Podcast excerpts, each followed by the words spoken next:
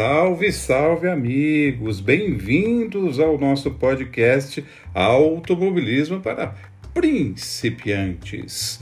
É mais um episódio, quinto episódio da nossa série que faz a cobertura do automobilismo em 2021 é, no mundo inteiro. E nesse episódio a gente vai tratar do Grande Prêmio do Azerbaijão de Fórmula 1 é, da Fórmula 2, que também correu lá no Azerbaijão. A gente vai falar de moto elétrica, né? E também falaremos é, de uma, etapa ou de uma rodada dupla a vir, que está por vir, que é o prosseguimento do campeonato da Fórmula Indy 2021. Fiquem ligados que está começando o quinto episódio do automobilismo para principiantes. The fucking tire! Fuck!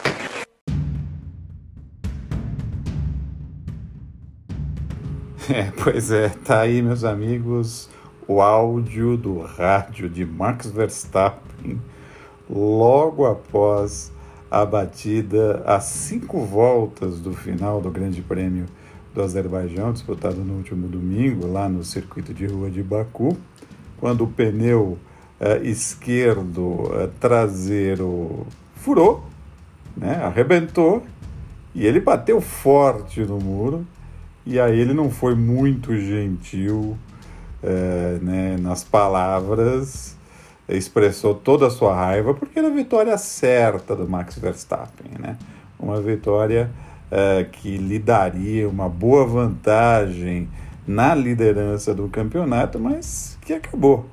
Acabou na parede, acabou com o problema de pneu. É, a gente tem também é, o áudio, a gente vai escutar agora, é, de outro que se decepcionou bastante, porque viu que poderia sair de Baku é, com uma boa vantagem na liderança do campeonato, poderia virar o jogo. Estou é, falando do Lewis Hamilton, mas que acabou errando também é, e acabou se conformando, um heptacampeão do mundo, né? o rádio é, dele com a equipe mostra o desapontamento pelo erro, erro que ele cometeu a partir de ter apertado um botão errado que fez com que seus freios funcionassem mal ou nem funcionassem. Ele passou reto na curva número 1, um, na relargada da prova, faltando três voltas para o final. É, então vamos escutar aí é, esse áudio do, da equipe do Hamilton, é, do Hamilton falando com a equipe e da equipe falando com Lewis Hamilton.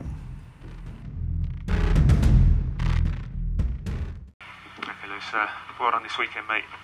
Some real, uh, real positives to come out of it. But uh, yeah, obviously all disappointed, but we'll bounce back from this one, no sweat.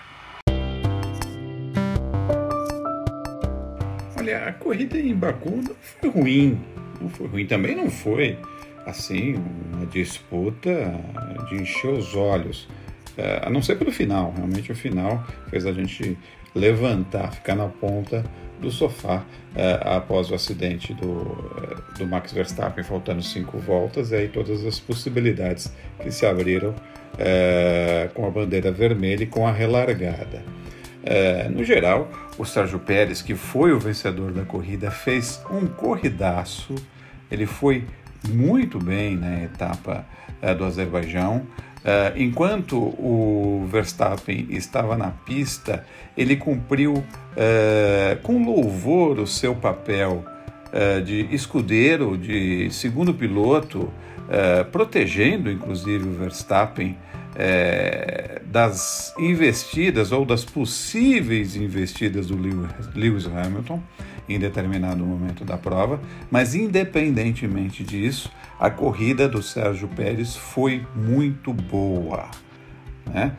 O Verstappen também fez uma corrida de manual, uma corrida de almanac, andou muito bem. Não fosse é, o problema de pneu, o furo do pneu, a, o estouro de pneu a cinco voltas do final, uh, ele venceria é, com facilidade. Ele venceria mostrando realmente uma superioridade naquela corrida. Andou muito também o Verstappen, infelizmente teve essa falta de sorte. Outro que fez uma corridaça, largou da 11 posição e chegou em segundo. É, chegou em segundo, claro, por conta das circunstâncias da corrida, de tudo que aconteceu, foi o Sebastian Vettel, né, da Aston Martin grande corrida do Vettel, não por acaso ele foi eleito o piloto do dia. E o Vettel, quando estava lá no seu quarto lugar, antes da relargada nas últimas três voltas, aquele quarto lugar já dava dimensão daquilo que ele conseguiu fazer na prova. Ele já era o piloto do dia com aquele quarto lugar. O segundo lugar né, só veio a dar mais um prêmio, é mais um prêmio para pilotagem dele nesse fim de semana. Outro que andou muito bem, é, tirou tudo que podia da Alpha Tauri, foi o Pierre Gasly, que chegou na terceira posição. Fez uma corrida que talvez não tenha enchido os olhos, a gente não ouviu falar muito do Gasly durante a prova, mas ele pouco errou e conseguiu é, cumprir. É, a estratégia é, da equipe com precisão. Tanto que ele chegou ali em uma boa colocação. O terceiro lugar também é fruto dos erros do Hamilton e do problema com Verstappen, mas automobilismo é isso. Quem não está lá para ganhar, alguém vai vencer na sequência. Bom, uh, depois a gente teve uh, Charles Leclerc, Lando Norris, né, o Leclerc da Ferrari, o Lando Norris da McLaren, quarto e quinto colocados, Fernando Alonso que fez uma boa corrida também, chegou em sexto, melhor resultado do, do Fernando Alonso é, nesse seu retorno da Fórmula 1. É, não sei se é a melhor corrida, mas com certeza o melhor resultado de pista foi esse do Fernando Alonso. Em sétimo chegou o Yuki Tsunoda da AlphaTauri, Carlos Sainz, que errou durante a prova, mas colocou a sua Ferrari em oitavo, o, o Carlos Sainz também acabou escapando com a Ferrari é, e perdendo várias posições. Daniel Ricardo colocou a outra McLaren na nona posição. Kimi Raikkonen conseguiu marcar um pontinho é, com a Alfa Romeo. O Antônio Giovinazzi, seu companheiro, ficou em 11 lugar. Valtteri Bottas, que com certeza foi a decepção do final de semana, não conseguiu entregar desempenho Enquanto Mercedes, na sexta-feira de treinos lá em Baku, não apresentou nada, estava muito ruim, tanto Valtteri Bottas como Lewis Hamilton, né? Mas ao longo do fim de semana a gente viu coisas distintas entre os pilotos. O Hamilton conseguiu melhorar o seu carro é, e se colocar ali numa disputa pelo pódio, uma disputa até pela vitória, né? É, o carro melhorou muito, talvez pelo braço dele, é, pelos privilégios que ele tem na equipe, mas ele conseguiu melhorar o carro dele é, e entregou desempenho. O Valtteri Bottas não. É, o carro dele não melhorou. O carro de sexta-feira foi o carro de domingo, pelo menos isso é o que pareceu. É evidente que deve ter acontecido algum tipo de ajuste, de acerto diferente, mas o Bottas não conseguiu entregar desempenho nesse fim de semana. Terminou em 12, mas a rigor só terminou em 12 porque o Hamilton e também o George Russell tiveram problemas. Ele era para o Bottas ter chegado em 14 ok? Então, decepção do fim de semana, com certeza, o Valtteri Bottas. Mick Schumacher foi o 13º da Haas, 14º Nikita Mazepin, na sequência o Lewis Hamilton, Lewis Hamilton que a gente vai escutar aí o comentário é, do Carlos Zanoviello, é, especificamente sobre o Hamilton e sobre a Mercedes, o Hamilton tentou vencer a corrida, né? Ele estava em segundo lugar na relargada, atrás do Sérgio Pérez, depois que aconteceu o acidente com o Max Verstappen e vislumbrou a possibilidade de vencer a corrida, mas errou. Um erro raro do Hamilton. Apertou um botão errado e o carro ficou sem freio ou com um mau funcionamento desses freios e ele acabou passando reto logo na primeira curva da relargada. Né? Terminou em 15, jogou todos os pontos que tinha no lixo, mas são coisas de corrida. 16, Nicolas Latifi da Williams, George Russell, 17, Max Verstappen, que sofreu um acidente é, por conta da, do estouro do pneu Pirelli, ficou em 18. Lance Stroll, que também sofreu acidente, um acidente até mais forte do que o Max Verstappen, foi o 18 da, da Aston Martin. O Stroll corre pela Aston Martin, é o companheiro do Vettel. E em último, com problemas de motor, sem potência nenhuma no motor, Esteban Ocon, que abandonou logo uh, no começo da corrida com três voltas disputadas.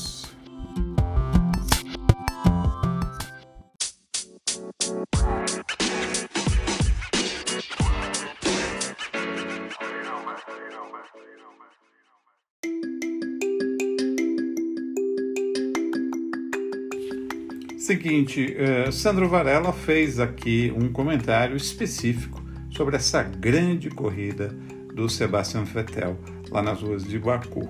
Então é com você, Sandro. Manda bala aí no comentário.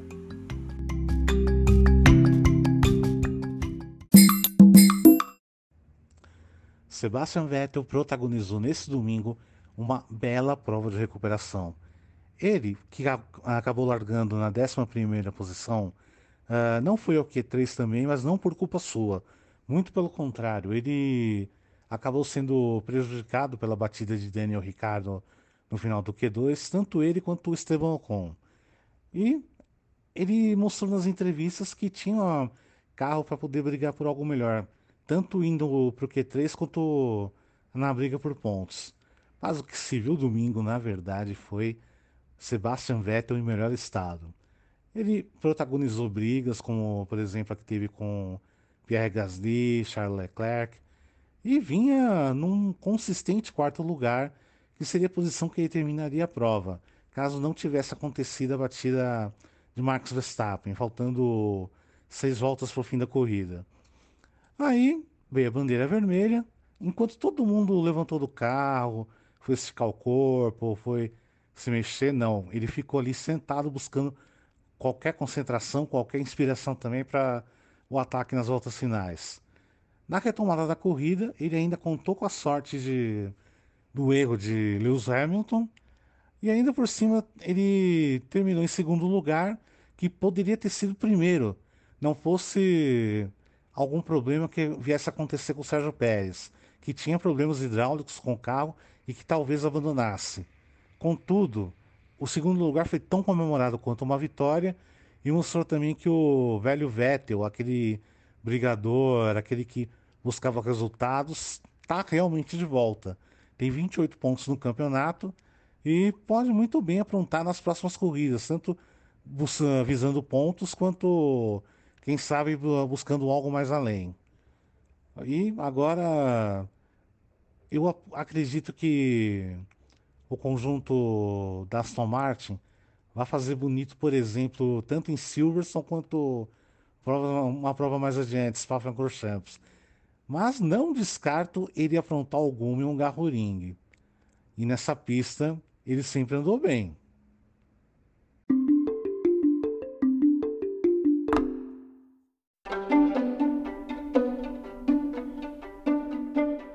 E amigos, o Sérgio Pérez vem fazendo história na Fórmula 1 para o México. Sim, para o México. É, mais detalhes no comentário do nosso amigo Guilherme Batistella. É com você, Guilherme.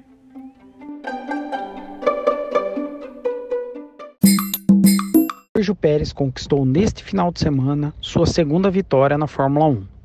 O piloto mexicano ganhou o Grande Prêmio do Azerbaijão.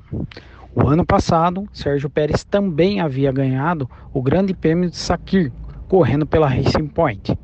Antes disso, apenas Pedro Rodrigues tinha conquistado vitórias para o México na categoria máxima do automobilismo. Pedro Rodrigues também venceu dois GPs, um em 1967, o Grande Prêmio da África do Sul, em Kyalami, e um em 1970, disputado em Spa, na Bélgica.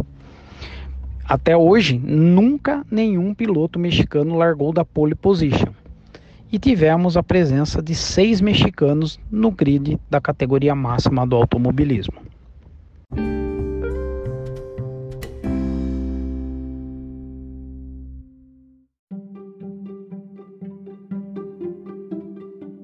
Bom, agora quem vai falar da equipe Mercedes, de, de tudo que envolveu a equipe Mercedes e seus pilotos nesse final de semana lá em Baku, lá no Azerbaijão, é ele, Carlos Zanovello. Tem algumas coisas para falar. É com você, Carlos Zanovello, seu comentário.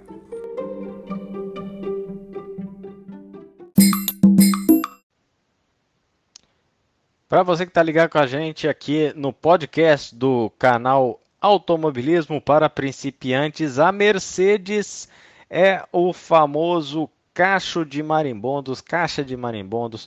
Toto Wolff está em polvorosa, não consegue entender por que a equipe não encaixa uma série de bons resultados em treinos.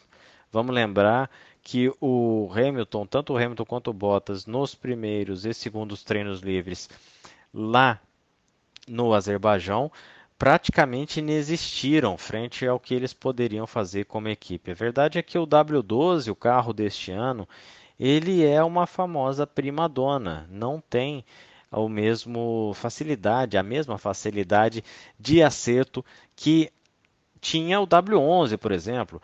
Verdade é que a Mercedes perdeu o DAS, né? Aquele sistema de empurrar e puxar o volante para ajustar a cambagem do carro nas curvas e nas retas, e agora eles têm um carro arisco na mão. Parece muito o que aconteceu com a Williams, depois que tirou toda aquela parafernália eletrônica do carro de 93, deram na mão do Senna. O Senna, obviamente, ficou bem satisfeito, só que não. O Lewis Hamilton ainda na relargada fez o favor de apertar um botão errado no volante, desabilitar parte do sistema de freio, passou igual um trem na curva 1, quase que levou o Pérez junto com ele, no mesmo esquema do Sr. Sebastian Vettel em 2018, lá na mesma Baku. O Bottas é um nada depois dessas primeiras seis provas na temporada. O campeonato para Mercedes começa a ficar complicado porque no Mundial de Pilotos de Mundial de Pilotos, obviamente, são quatro pontos de vantagem, mas eu queria falar do Mundial de Construtores, que agora a Mercedes já começa a ficar mais de 20 pontos atrás. E é para depois arrumar essa diferença no final do campeonato, não que não tenha capacidade, tem bastante, mas não parece que será tão fácil assim. A Mercedes não consegue andar constantemente no ritmo da Red Bull quando a pista é mais fria, e isso é um sinal muito ruim para as provas que acontecerão depois de agosto. São provas que acontecerão com temperatura mais baixa. Lógico que a gente vai ter Yas Marina, eh, a gente tem a, a prova da Arábia Saudita, que são provas mais quentes, mas mesmo assim, em temperaturas mais baixas, a Mercedes não consegue gerar aquecimento dos pneus. E isso foi latente no, a partir do Q2 no último final de semana, quando a equipe dava uma primeira volta 15 a 20 segundos mais lento do que o ritmo de classificação para depois gerar a temperatura nos pneus e fazer com que o carro andasse mais ou menos ali na segunda tentativa, né, na segunda volta da tentativa. E foi assim que o Hamilton achou uma primeira fila, porque não tinha carro de primeira fila. Se o Hamilton saísse da classificação na quinta posição, era para levantar a mão para o céu. O Bottas foi largar lá em décimo. E de novo, para falar do Bottas, que inexistiu. Um piloto que larga em décimo de Mercedes, por mais ruim que esteja o carro, por mais instável que esteja o carro, não pode chegar na 12 colocação. Principalmente depois de todas as possibilidades que aconteceram na prova de uma recuperação do Bottas. O Bottas foi ultrapassado por Giovinazzi e Raikkonen. Mercedes não toma calor de Alfa Romeo nas CNTP.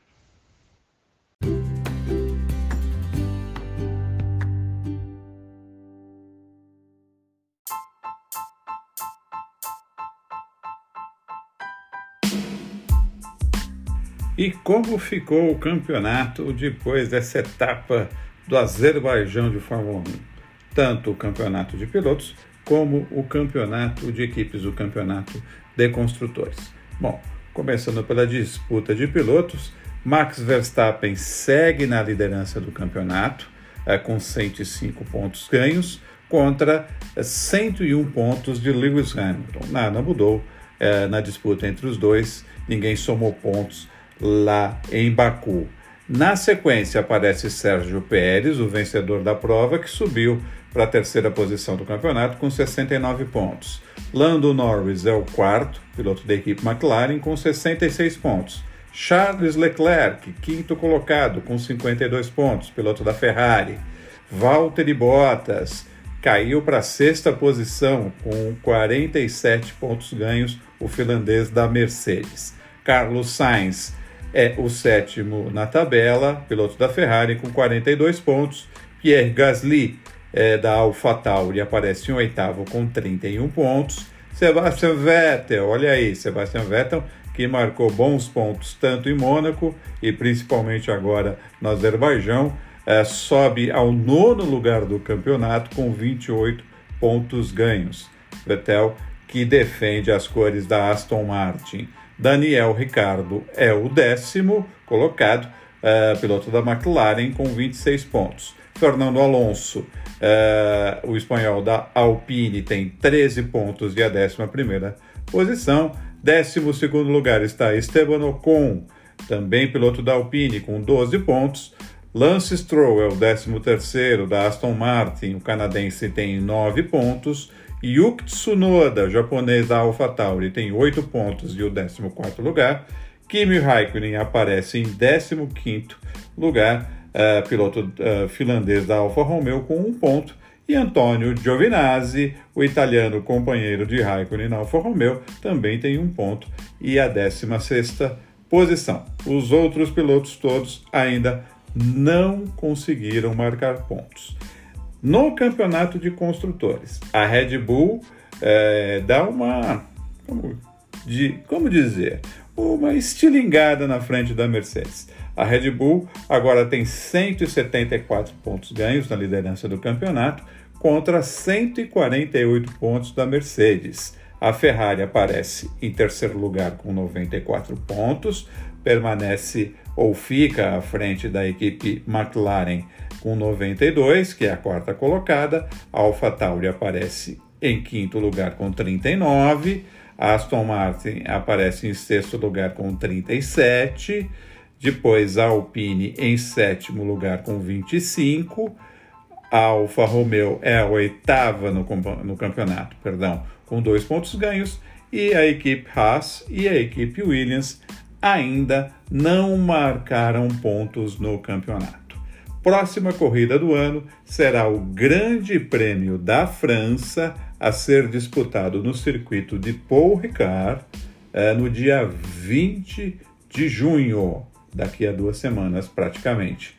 A corrida está marcada para as 10 horas da manhã, a largada será às 10 horas da manhã, no horário de Brasília.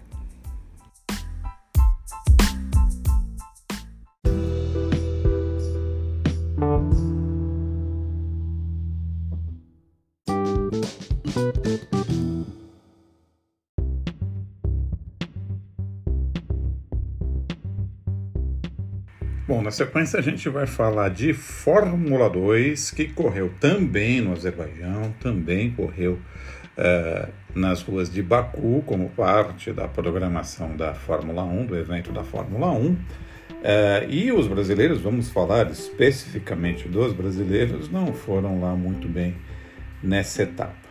Uh, o Felipe Drogovic ainda conseguiu salvar um quarto lugar na última corrida da rodada tripla, uma boa atuação, mas no geral o fim de semana para todos os brasileiros foi um fim de semana bem, bem ruim.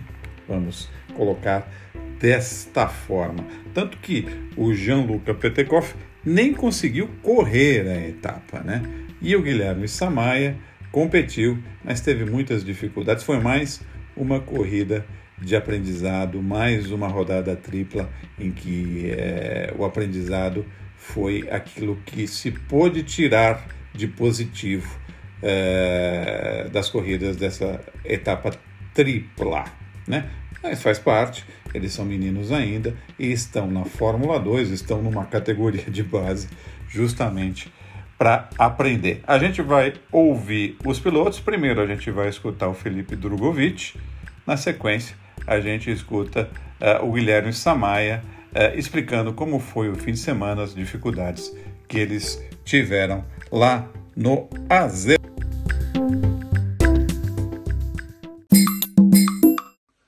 Fala pessoal, aqui quem fala é o Felipe Drogovic. Bom, acabei de chegar em casa do final de semana de Baku. Foi um final de semana complicado, acho que desde o primeiro treino a gente não tinha um bom ritmo. Foi difícil na classificação também, é, acabei ficando com o 11 lugar na classificação. Primeira corrida tive um toque, acabei chegando em nono na pista, mas levei uma penalização pelo toque e fiquei em 14. Larguei de 14 na segunda corrida, a gente mudou muito o carro para a segunda corrida e acabou que o carro ficou completamente oposto do que estava na corrida 1 e mesmo assim fiquei em décimo. E depois indo para a terceira corrida a gente conseguiu achar um meio termo bom para o acerto do carro. E larguei de décimo primeiro, acabei em quarto lugar. E eu achei bem positivo essa última corrida, a gente conseguiu reagir bem pra, pelo, pela falta de ritmo que a gente tinha no começo da, da, do final de semana. Mas agora as próximas coisas são Silverstone e Monza. acredito que lá realmente a gente vai ter uma chance boa de brigar por vitórias. E o campeonato ainda está tudo muito perto, ninguém está conseguindo é, disparar na frente, então acho que a gente tem boas chances ainda de brigar pelo título esse ano. Conto com a torcida de todos e um grande abraço. Foi realmente um fim de semana muito difícil para mim. É, as coisas não encaixaram para mim. É, bom, primeiro Baku é uma uma pista incrivelmente difícil, é, com essas retas longas, é, precisa muito de trabalhar muito no, na temperatura de pneus e freio, especialmente quando tem relargadas de safety car. É muito difícil manter a temperatura. E bom, eu tive largadas ótimas, ótimas primeiras voltas, né, ultrapassando alguns carros. Só que daí eu tive dificuldade em manter o pace durante as voltas iniciais é, e principalmente na corrida feature, né, na corrida 3. É, eu tive um, um toque na traseira na segunda curva que quebrou o floor do meu carro, né, a parte de baixo, que mexe muito com a aerodinâmica, o assoalho. Então eu tive esse dano, tive dano no duto de freio, então eu não tinha temperatura no meu uh, freio di, direi, é, esquerdo, traseiro esquerdo. E Baku é uma, é uma pista onde você precisa maximizar freadas, então eu tive muito problema com isso. E apesar de tudo isso, eu acabei fazendo a corrida 3 com um set de pneus da corrida 2. Então eu usei o mesmo set em duas corridas.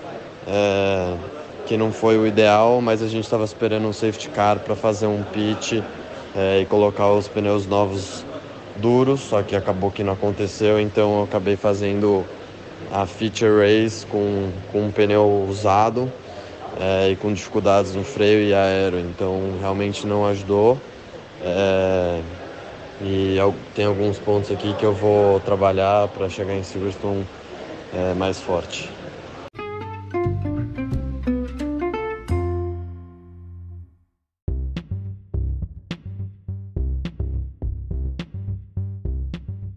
Olha, eu já peço desculpas porque eu consegui eu mesmo me cortar, o que é a tecnologia, né? Na passagem que eu fiz é, para as entrevistas com o Drogovic e com o Samaya, eu consegui cortar a palavra Azerbaijão e conto com a compreensão de vocês. Olha, eu fico bastante impressionado com o conhecimento técnico do Guilherme Samaya. É, se vocês observarem bem ou escutarem bem, é, ele explica é, tecnicamente é, tudo o que aconteceu e tudo o que deu errado e deu certo também no acerto do carro dele, na corrida, naquilo que precisava ser feito ou deixar de ser feito. Realmente ele tem uma compreensão do carro, da corrida, dos pneus, da suspensão, enfim, de tudo que envolve uma corrida de automobilismo. Isso é muito importante. É, gosto muito de escutar os comentários do Samaia por conta disso. É um cara que está se dedicando a aprender e, e aprender é importantíssimo lá na frente, né? numa carreira é, internacional do automobilismo, no automobilismo. Eu digo aprender agora, né? Para lá na frente você não ter nenhuma deficiência. Espero que o Samaya realmente consiga melhorar suas performances, mas as variáveis são muitos, não de, muitas, não depende só dele, depende de uma série de fatores, mas aos poucos ele vai é, chegar provavelmente na, no lugar onde ele pretende. É, como os dois pilotos já falaram, tanto o Felipe como o Guilherme, a próxima etapa do ano acontece em Silverstone, né? É, no é, templo do automobilismo, né? Silverstone. É, e daqui é, temos mais de um mês para essa corrida, né? As, a, essa rodada tripla da Fórmula 2 vai acontecer entre os dias 15 e 17 de julho. Mais de um mês ainda de espera para esses pilotos para a próxima rodada tripla do campeonato 2021. Campeonato que tem é, o Guan Yu Zhou, né, o companheiro de equipe, é, o chinês, companheiro de equipe do Felipe Drogovic, na liderança com 78 pontos o, uh, o piloto uh, Oscar Piastri, piloto australiano, uh, é o vice-líder agora com 73 pontos. Na sequência, a gente tem o piloto russo Robert Schwartzman com 66 pontos. Esses são os três primeiros no campeonato. o Felipe Drogovic é, tem é, exatamente 41 pontos ganhos, é o nono na classificação.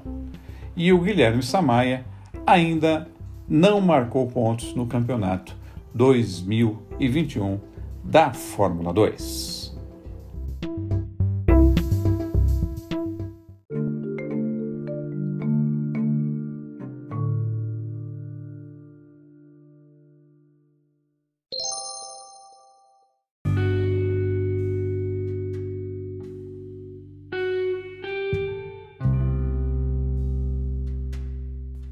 Meus amigos, vamos continuar com a nossa edição número 5 do nosso podcast Automobilismo para Principiantes.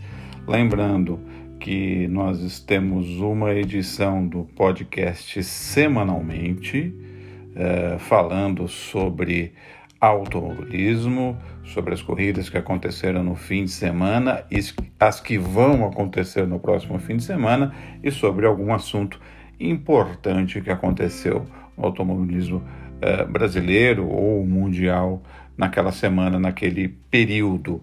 Nós estamos também no YouTube, é, mas aí nós é, fazemos uma análise apenas durante os grandes prêmios de Fórmula 1. É uma análise logo após o treino de classificação de cada etapa. Então, assim que acaba o treino, a gente entra ao vivo no YouTube e faz uma análise de que, do que, de como foi, perdão, de como foi a tomada de tempos e as perspectivas para a corrida. E depois, é, no domingo, depois da corrida, assim que a bandeira quadriculada for baixada, a gente volta para o YouTube ao vivo para analisar o que foi a corrida, falar é, de, do resultado de cada um dos pilotos, de como ficou o campeonato e das perspectivas do campeonato e da próxima corrida do ano. Então não percam. É, assistam o automobilismo para principiantes lá no YouTube, se inscrevam, compartilhem, vamos fazer desse canal é, um ponto de encontro é, para os amantes do automobilismo. Como eu disse aqui é, no podcast esse semanal, Toda quarta-feira a gente tem um programa novo, vamos para o episódio número 5, e ainda temos também o blog Automobilismo para Principiantes, é, que traz é, análises é, dos assuntos importantes do automobilismo semanalmente também. Esse é o blog Automobilismo para Principiantes, e tudo isso é uma iniciativa, são projetos é, do Amigos da Velocidade, né? É, então, é, curtam aí, se inscrevam, participem com a gente, tá bom? Bom, vamos falar agora de automobilismo e de motociclismo. Motociclismo é uma palavra que não se usa faz algum tempo, né? Vamos falar é, das, de corridas nos Estados Unidos, aqui no Brasil e em Barcelona. Primeiro vamos, primeiro vamos falar da Moto E, da moto elétrica, onde nós temos o brasileiro Eric Granado. O Eric Granado uh, disputou a etapa de Barcelona uh, no último final de semana, a terceira etapa do Mundial 2021 da Moto E, da moto elétrica. Uh, ele conseguiu uma pole position, aliás, nas três etapas já disputadas da Moto E até agora, só deu Eric Granado, Granado na pole position. Só deu Eric Granado, só ele conquistou pole positions.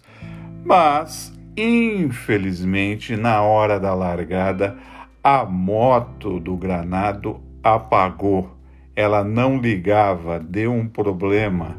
Ele teve que largar dos boxes. Quer dizer, a pole position dele virou uma largada dos boxes, que ele tem que esperar o último piloto passar para então acelerar.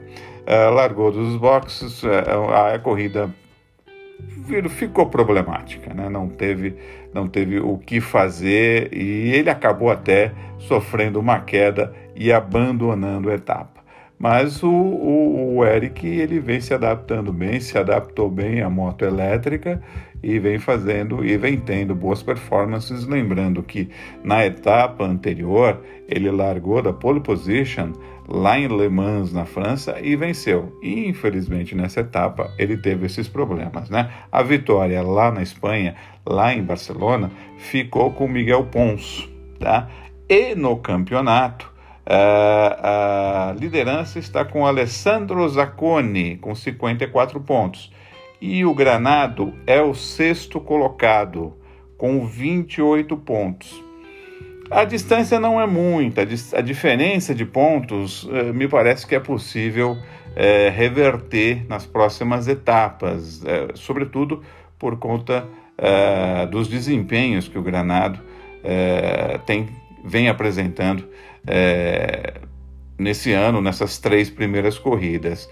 Talvez falte um pouquinho de sorte para ele, né? As coisas encaixarem direitinho e aí ele eh, trazer para casa os resultados e quem sabe disputar o título. Boa sorte na próxima etapa, viu, Granado? É o seguinte, aqui no Brasil a gente teve a abertura do campeonato do Mercedes Challenge.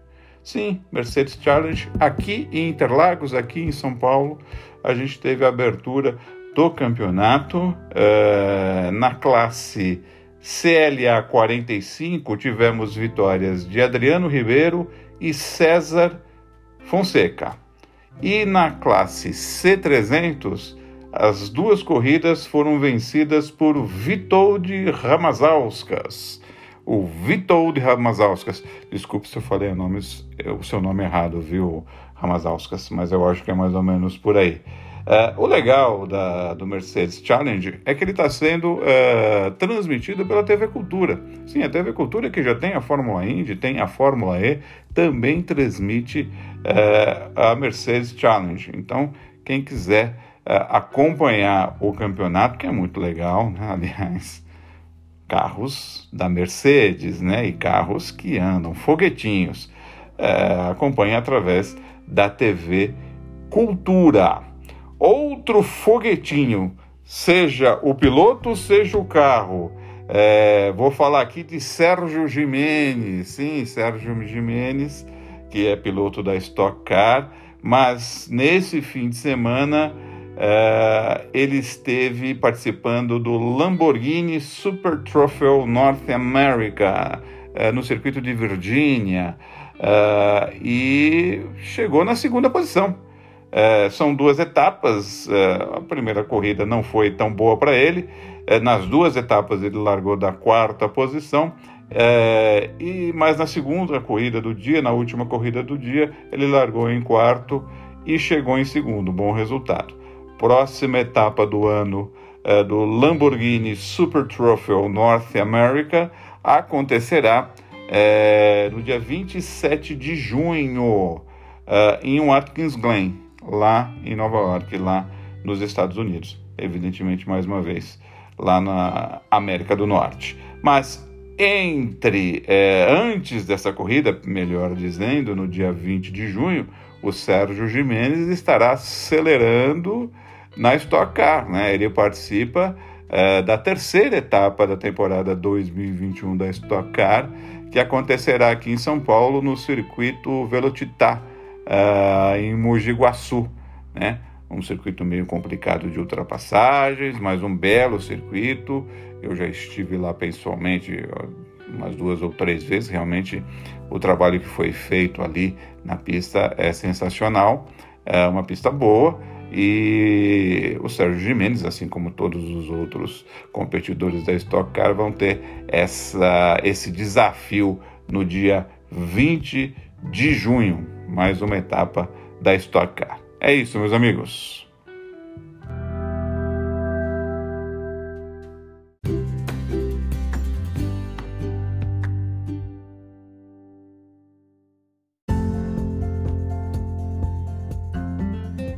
Bom, meus amigos, se Barcelona abrigou a etapa da moto elétrica, da Moto E, também abrigou a etapa da MotoGP. Mais uma corrida no ano na categoria rainha da moto velocidade. Uh, e o Fábio Quartararo, hein? Pelo amor de Deus. Mas quem nos conta mais detalhes sobre a etapa de Barcelona e sobre o que aconteceu com o piloto francês é ele, Carlo Zanovello.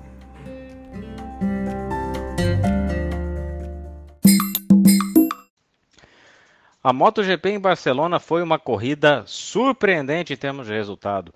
Ainda que a KTM viesse em recuperação depois da boa prova lá na França, Barcelona proporcionou a primeira vitória de Miguel Oliveira na temporada com a moto oficial de fábrica seguido da Ducati de Johan Zarco, que volta assim a brigar pelo título mais diretamente. São apenas 14 pontos. Eu falo que são apenas porque tem sido um campeonato longo e bastante instável entre os pilotos de ponta. O Fábio Quartararo, por exemplo, que é o líder do campeonato com 115 pontos, acabou chegando na sexta colocação depois de sofrer uma punição de 3 segundos, tardia punição de 3 segundos por remover o protetor de tórax e andar com o macacão aberto durante a prova.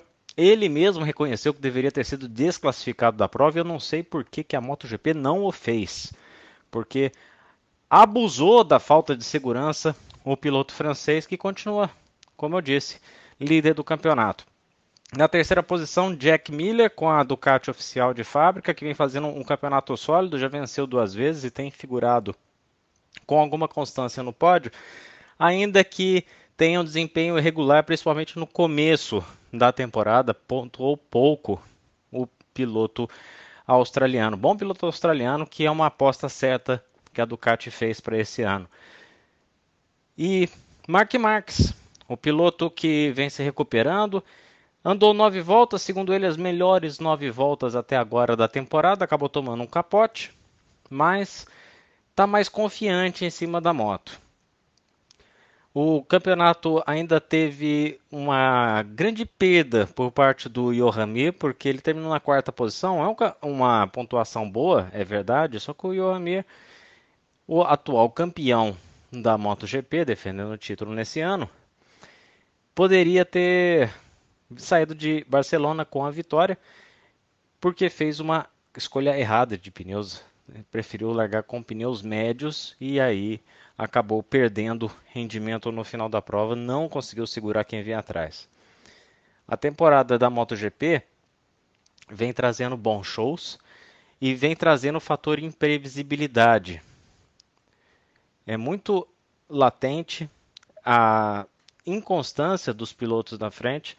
É raro um piloto conseguir fazer quatro provas no pódio, e isso vai se mostrando na pontuação do campeonato ainda que apenas os quatro primeiros, vamos dizer assim, tem alguma chance real de título. O Miguel Oliveira, que vem lá embaixo na tabela, já está a longínquos pontos do Fábio Quartararo.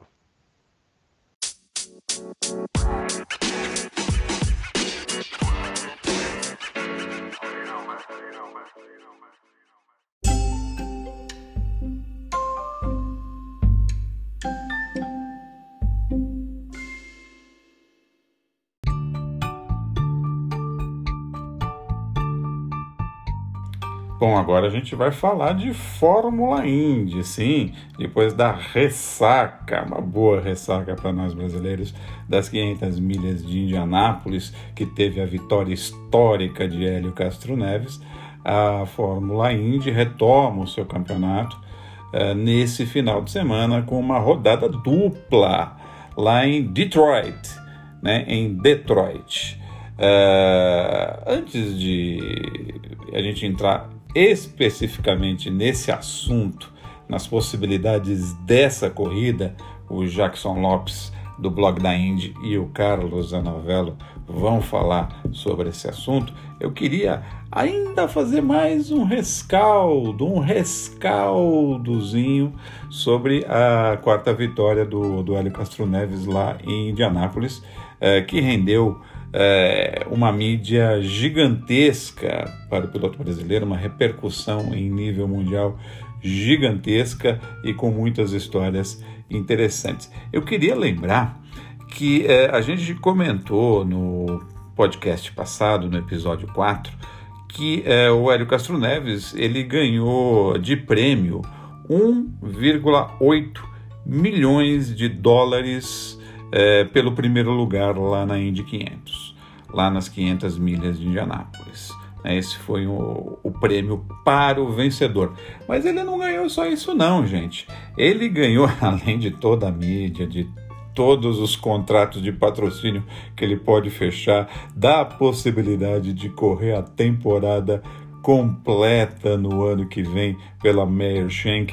Enfim, ele ganhou também o Corvette, sim, aquele Corvette sensacional que foi o carro madrinha, né, o Pace Car das 500 milhas nesse ano. Né? Ele, o vencedor, geralmente, e algum tempo, vem ganhando também esse Corvette. Aliás, quem, quem pilotou o Corvette durante o evento, durante as 500 milhas, foi esse piloto, Danica Patrick né? Então, uh, bom, para mim já estava bom só o Corvette, né? já estava satisfeito só com o Corvette.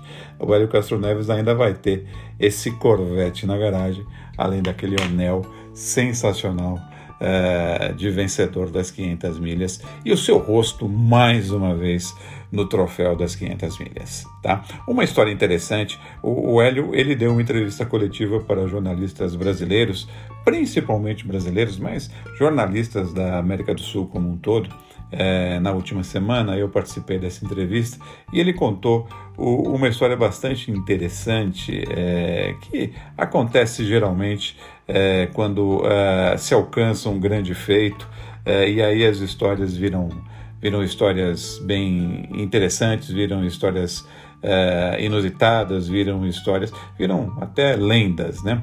Ele disse que uh, o carro estava muito bom, ele já sentiu que uh, o carro, ele era um carro com condições de vencer já na sexta-feira do Carburation Day, ele estava muito animado, tanto que na sexta-feira ele falou: não mexe mais no carro, né? nem limpa. Ele disse isso na entrevista coletiva, ele revelou isso para gente. Disse aos seus mecânicos lá na Meyer Shank: nem limpa o carro, deixa assim, não mexe mais nada, que o carro está perfeito. Ele já sentia, ele já vislumbrava, não a vitória, mas evidentemente a chance de poder brigar por essa vitória. Mas uma coisa o preocupava, contava ou contou o Hélio Castro Neves: uh, os pitstops. E, uh, sobretudo, o desempenho do mecânico que cuidava da roda traseira direita. É, ele não estava no ritmo dos outros mecânicos e ele estava perdendo um pouco de tempo nesse pit stop. Nos treinos, nos ensaios de pit stop que ele fez durante o Carburation Day, é, ele sentiu esse problema. Ele ficou um pouco preocupado, até procurou outras opções de mecânico para substituir, mas o fato é que o mecânico treinou, treinou bastante durante o sábado, uh, antes da corrida, uh, especificamente treinou uh, para que pudesse trocar o pneu traseiro esquerdo ou a roda traseira direita, perdão, a roda traseira direita no tempo, no melhor tempo possível, né, dentro dos padrões da Fórmula Indy. Treinou tanto que se machucou, machucou o pé, machucou a perna. E não contou para ninguém, ou se contou, pouca gente sabia. É, e participou, é, da, o mecânico participou das 500 milhas com a perna machucada, mas é, o Hélio contava que a perna dele estava extremamente inchada depois da, da, corrida, né? Ele falou, mas você conseguiu trabalhar, você conseguiu pular o muro é, do pit lane é, com esse pé, com é, nessas condições, o mecânico praticamente sorriu e disse que sim. Ele fez cinco pit stops machucado, e a maioria, a maioria não, todos os pitstops do, do, do, do, no carro do Hélio foram bons.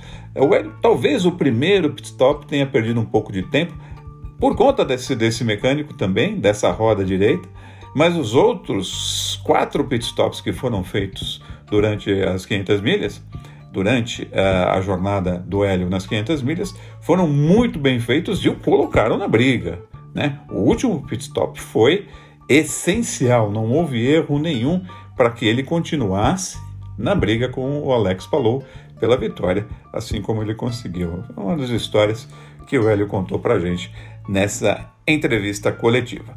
Mas para falar da etapa que vai acontecer agora uh, em Detroit, Detroit, é, eu vou convocar aqui o Jackson Lopes, o Jackson Lincoln Lopes, do blog da Indy, e também é, o Carlos Anovello. Eles vão é, dar aí uma perspectiva do que pode ser essa rodada dupla. Lembrando que a prova vai ser transmitida para o Brasil pela TV Cultura, que detém os direitos da Índia aqui no Brasil em TV aberta. É, a programação com os horários de transmissão a gente pode, a gente vai, é, nós todos, né, incluindo vocês, nossos queridos ouvintes, podem é, achar essas informações precisas no site oficial da Fórmula Indy, que é o Fórmula Indy é, oficial, né, Fórmula Indy Brasil oficial.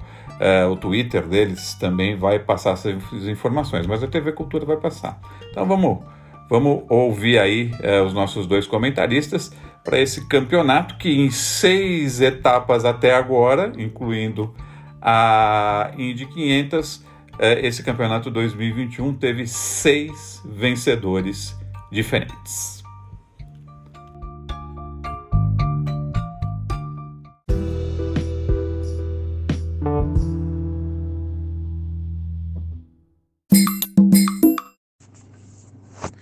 Olá, amigos da Velocidade. Neste final de semana acontecem as sétima e oitava etapa do Campeonato de Fórmula Indy 2021. Sim, mais uma rodada dupla. Depois daquele final de semana no Texas, onde tivemos duas provas no Super Oval texano, agora a Fórmula Indy desembarca em Michigan para as duas corridas de Detroit nesse sábado e neste domingo. Desde 2013 já é uma tradição da Fórmula Indy a rodada dupla nas ruas da Ilha Bela em Detroit.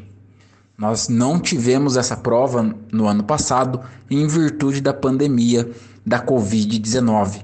Alex Palou chega como líder do campeonato 2021 com 248 pontos, Scott Dixon 212 pontos, segundo colocado no campeonato. A única vez que um piloto venceu as duas corridas em Detroit no mesmo final de semana foi Graham Rahal em 2017, que por sinal são as últimas vitórias do piloto norte-americano na equipe do pai. Desde que Takuma Sato chegou à equipe Rahal, Graham nunca mais venceu na Fórmula Indy. As duas provas de Detroit acontecem com 70 voltas de duração. A corrida do sábado começa às 15 horas e a corrida do domingo às 13 horas. Nesta etapa, nessas duas etapas, nós não teremos a presença de nenhum piloto brasileiro. Vamos ter 24 pilotos inscritos para a disputa da Fórmula Indy nas ruas de Detroit. É um circuito bem travado, onde não há muitos pontos claros de ultrapassagens, o maior deles na reta oposta, que tem cerca de 700 metros, mas é uma corrida que sempre temos muitas bandeiras amarelas e muita intervenção do Pace Car. Acompanhe aqui no podcast dos Amigos da Velocidades o resultado e como foi o final de semana da corrida de Detroit na semana que vem.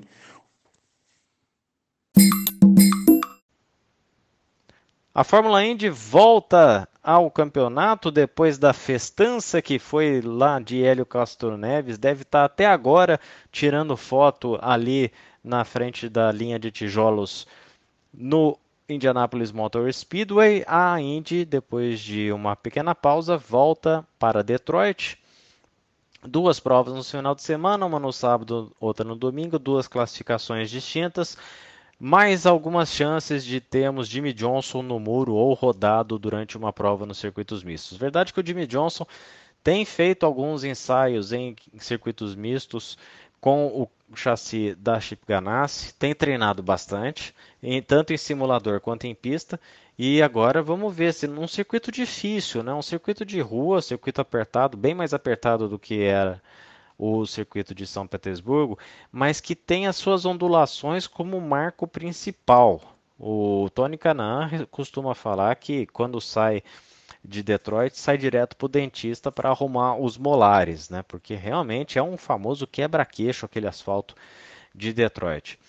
É a corrida preferida para uma primeira vitória na temporada de Graham Hall.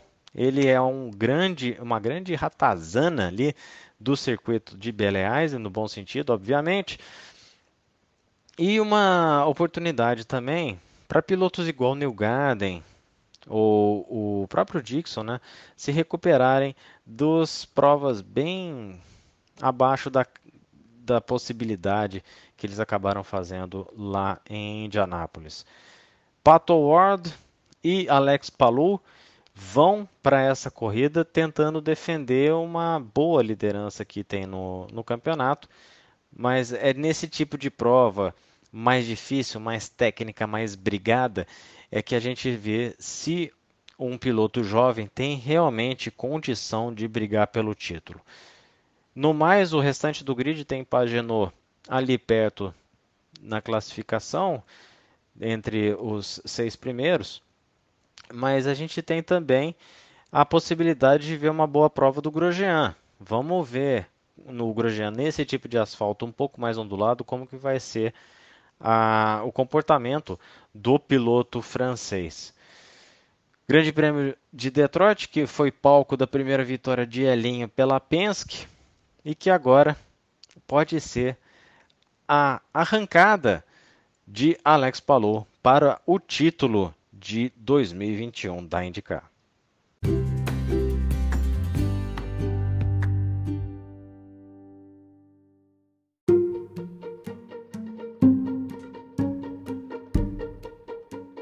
É isso aí, meus amigos. É, e com toda essa, essa efervescência, essa loucura com a vitória do Hélio Castro Neves, uma coisa que também passou batida após as 500 milhas, é, foi a classificação do campeonato, é, incluindo a prova lá em Indianápolis, né?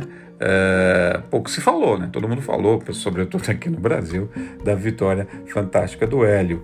É, mas notem, agora o líder do campeonato é o espanhol Alex Palou.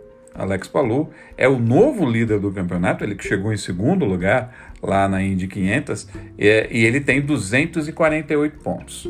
O Scott Dixon é o segundo colocado na classificação com 212 pontos e é, o terceiro colocado é o mexicano Pato Howard com 211 pontos. O melhor brasileiro nesse, nessa tabela, nesse momento do campeonato, após seis etapas realizadas, é Hélio Castro Neves. Hélio Castro Neves, numa corrida só, marcou 103 pontos, é o 14 colocado, mas o Hélio não vai participar uh, do restante do campeonato, pelo menos uh, de todas as corridas nesse restante de temporada da Indy. O Tony Canaan, o outro brasileiro é, na Indy, no campeonato da Indy desse ano, tem a 22ª colocação com 79 pontos ganhos e o Pietro Fittipaldi é o 29 colocado uh, com 34 pontos ganhos. como já pontuou, pontuou aí os nossos comentaristas, pontuaram os nossos comentaristas, nenhum brasileiro vai correr a etapa uh, da Ilha Bela ou de Bell Island, lá em Detroit, pista de rua, né? Sétima e oitava etapas do ano lá na Bell Island. Uh, então nenhum brasileiro vai estar na pista.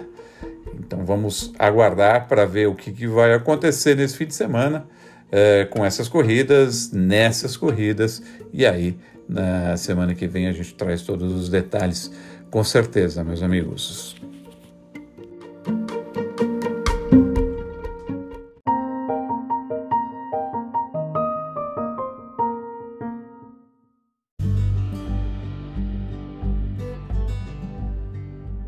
Bom, assim a gente encerra então a quinta edição, o quinto episódio do nosso Automobilismo para Principiantes, AMP, é assim que a gente está chamando uh, nas redes sociais, Automobilismo para Principiantes. Espero que vocês tenham gostado dessa edição, das informações que a gente trouxe sobre automobilismo no mundo inteiro para vocês, os comentários uh, e aquilo que eu disse a gente quer tornar aqui o automobilismo para principiantes, seja nesse formato podcast, seja no nosso formato de vídeo no YouTube, é, fazendo os comentários ao vivo logo após as corridas, os treinos e as corridas de Fórmula 1, ou seja, através do nosso blog Automobilismo para Principiantes, um ponto de encontro para você discutir automobilismo você, o nosso ouvinte, aquilo que você tiver dúvida, aquilo que você quiser falar, porque muitas vezes vocês têm uma visão é, muito interessante e até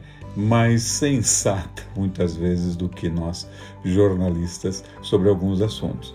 Então, é, nós queremos tornar é, esse, esse lugar, esse projeto, um ponto de encontro para todo mundo para falar de automobilismo. E quando eu falo automobilismo, eu também falo de moto velocidade, né? de moto, não falo só de carro. Tá? Uh, agradeço a todos que participaram de mais essa produção do quinto episódio, aos pilotos uh, que tornaram possível as entrevistas, uh, aos assessores de imprensa, aos nossos comentaristas e esperamos que vocês gostem do resultado e esperamos vocês na próxima semana também com mais uma edição é, do Automobilismo para Principiantes. Eu sou Rogério Elias e este, como eu disse, foi o Automobilismo para Principiantes, um podcast do Amigos da Velocidade.